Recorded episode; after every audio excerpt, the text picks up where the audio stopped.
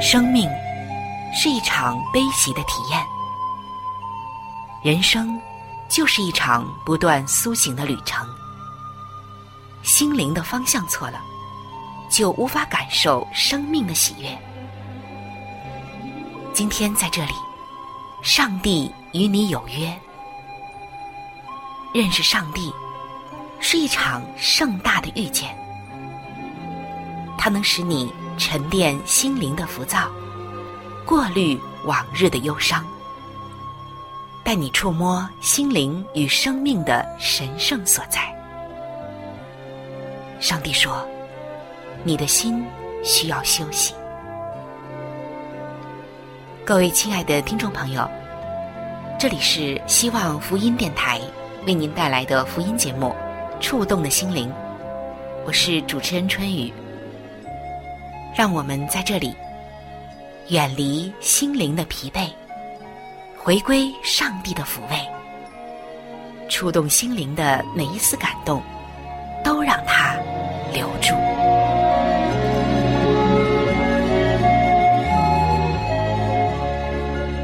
各位亲爱的弟兄姐妹，您好。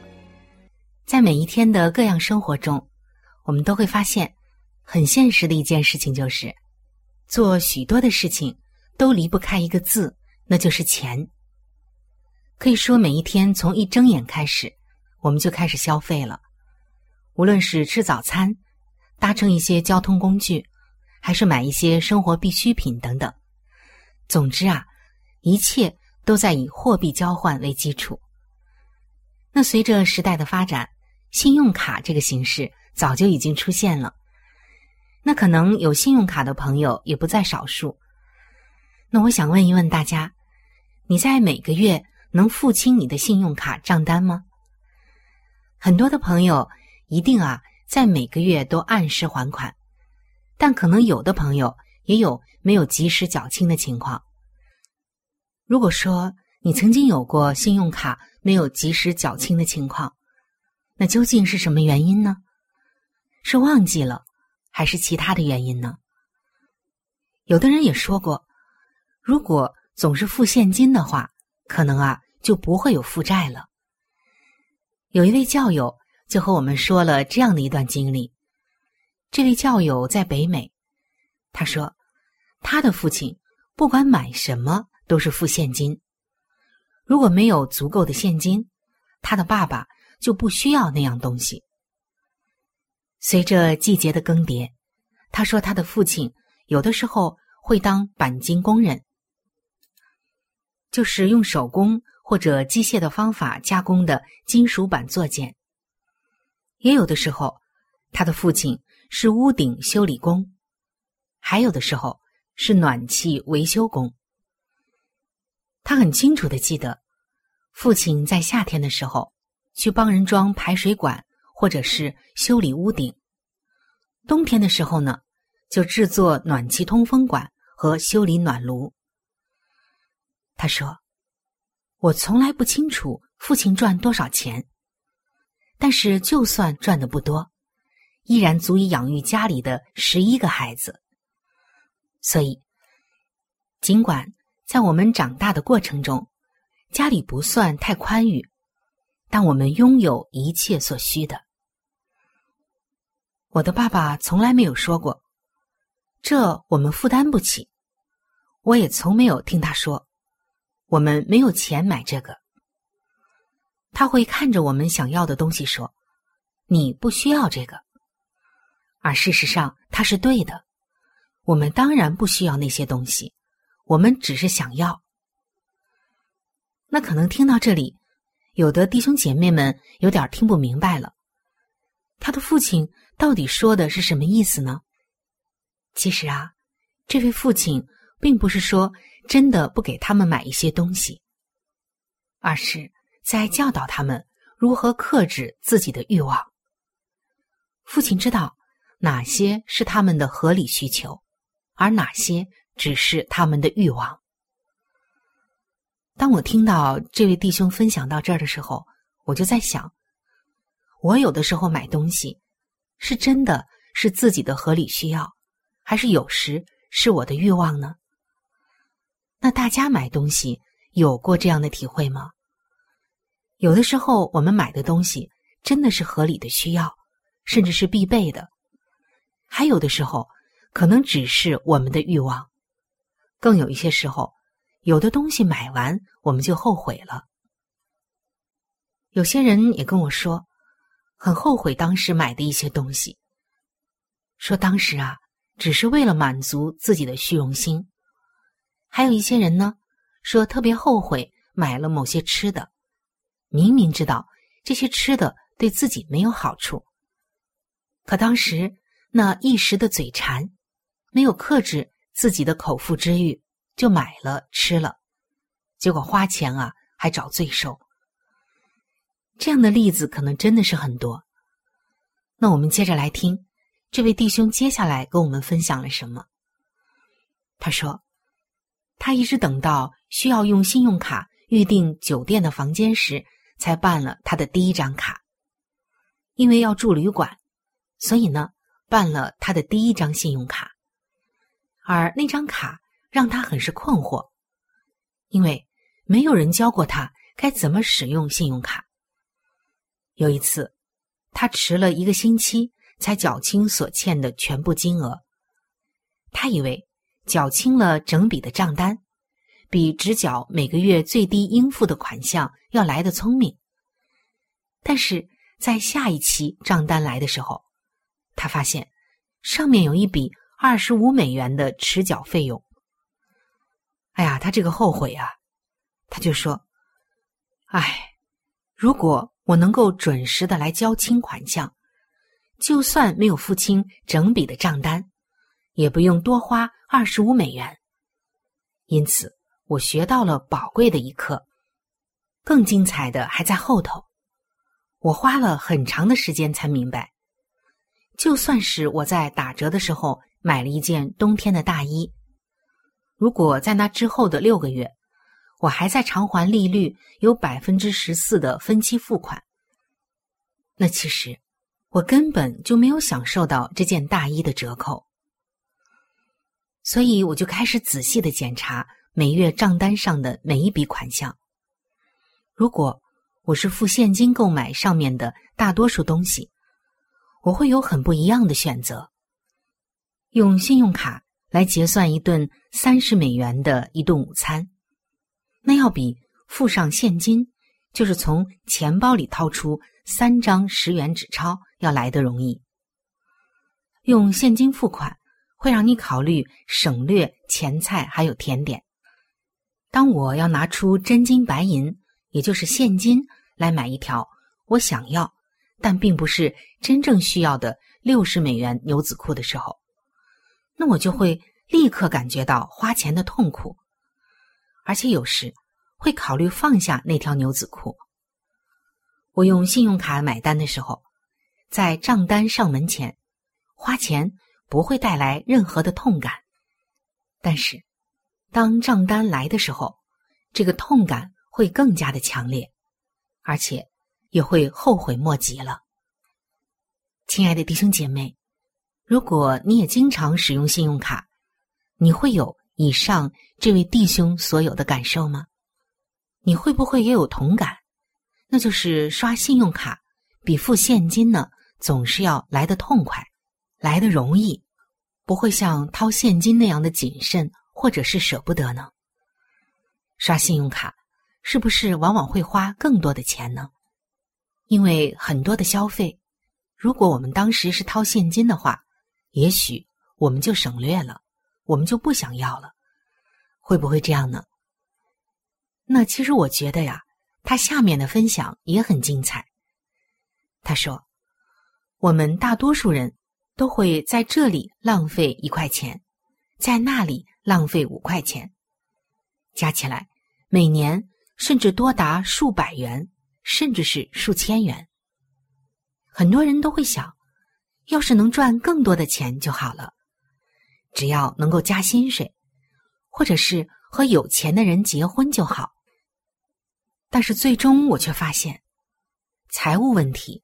通常都和钱财无关，而是跟你对金钱的看法有关，跟你花钱的习惯有关，而这些是通通可以改变的。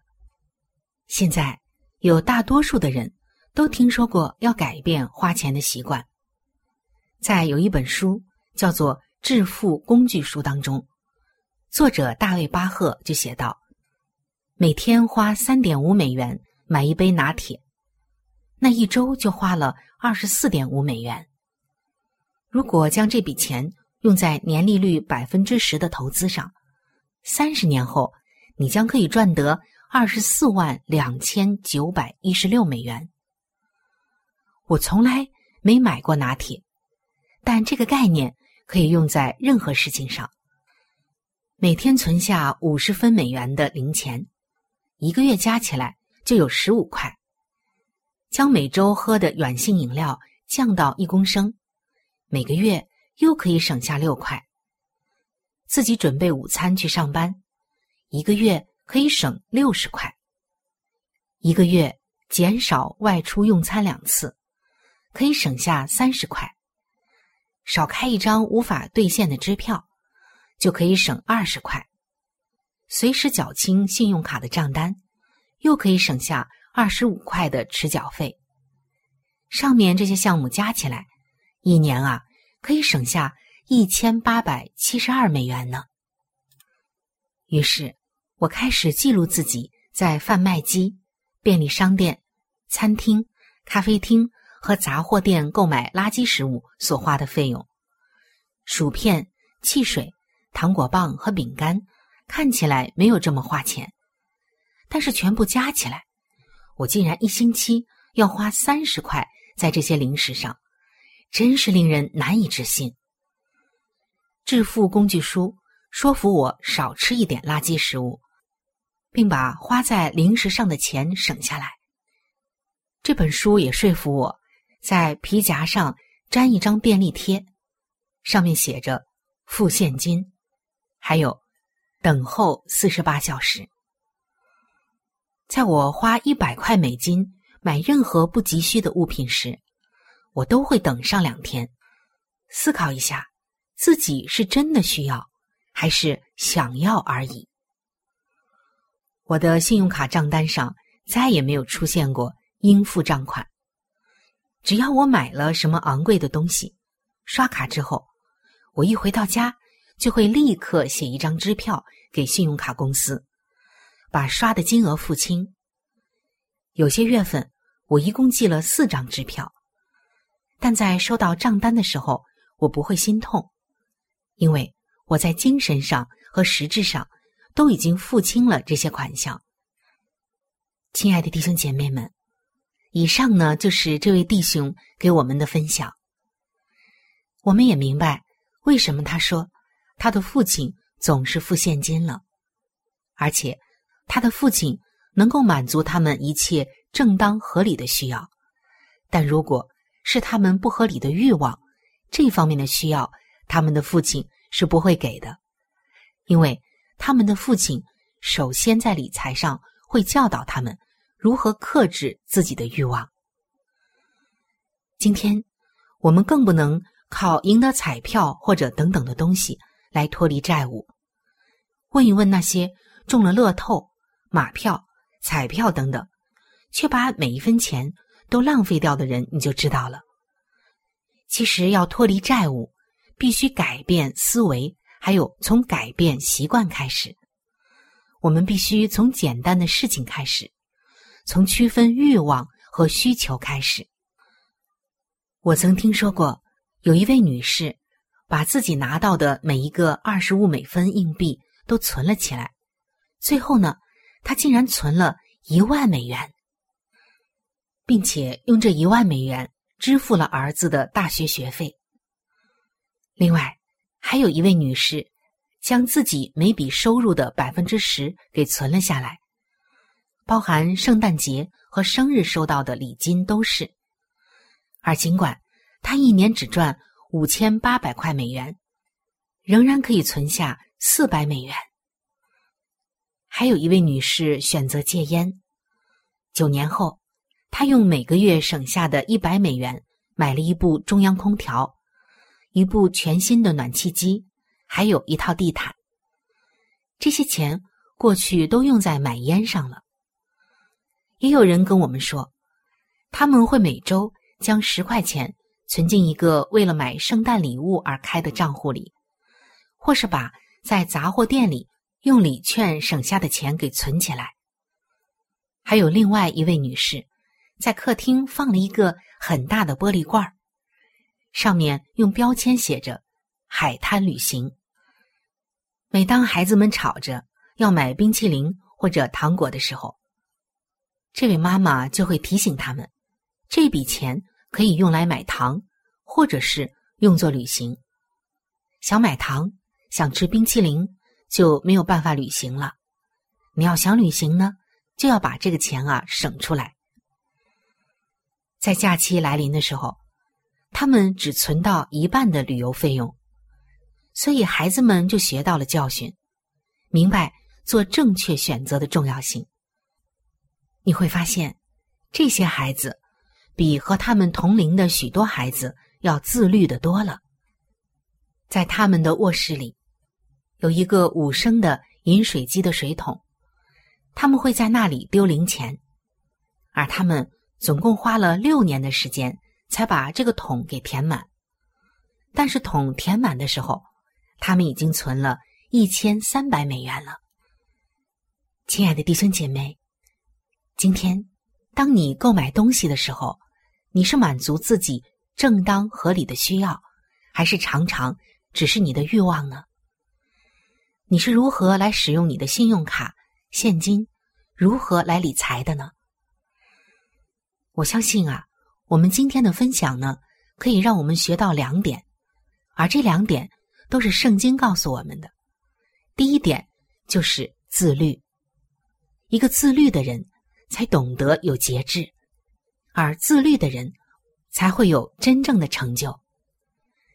在圣经中告诉我们说，凡教力争胜的人，在凡事上都有节制。是的，圣灵所结的九种果子里，有一个就是节制。可是，在我们花钱方面，可能有些时候我们不懂得节制，我们没有量入为出，反而常常是入不敷出。那我们学到的第二点呢，就是不可以贪。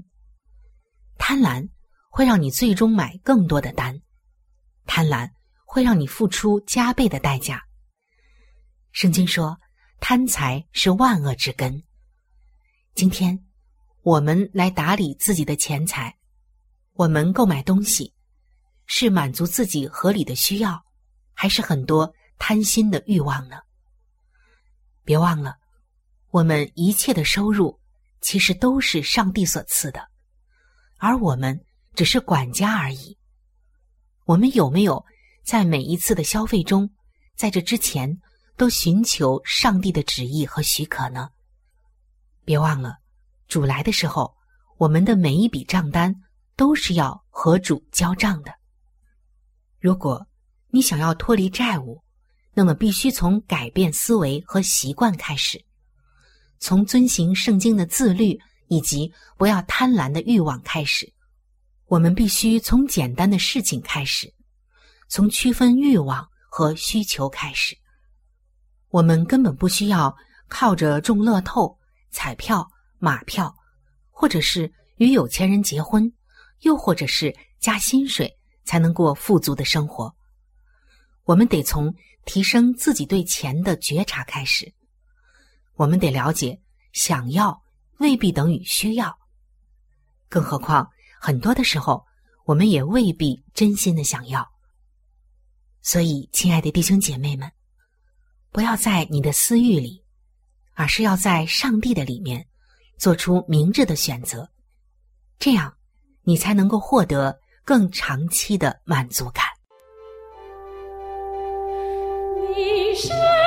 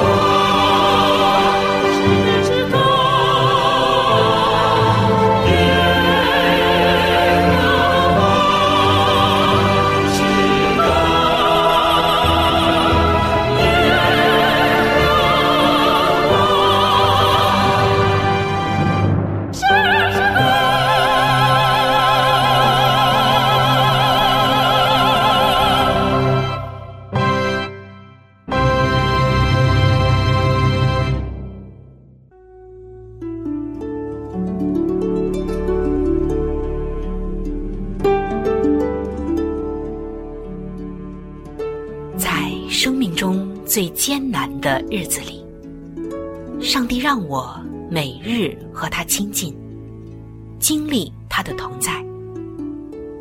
借着每日灵修，他使我走出了生命的低谷，一次又一次的，使我重新找回了新的生命和喜乐的泉源。上帝借着每日灵修。来证明他的同在、看顾和关怀，使我与他建立起更加亲密的关系。要享有健康的属灵光景，就需要每日与主同行。请您与我一同进入每日灵修。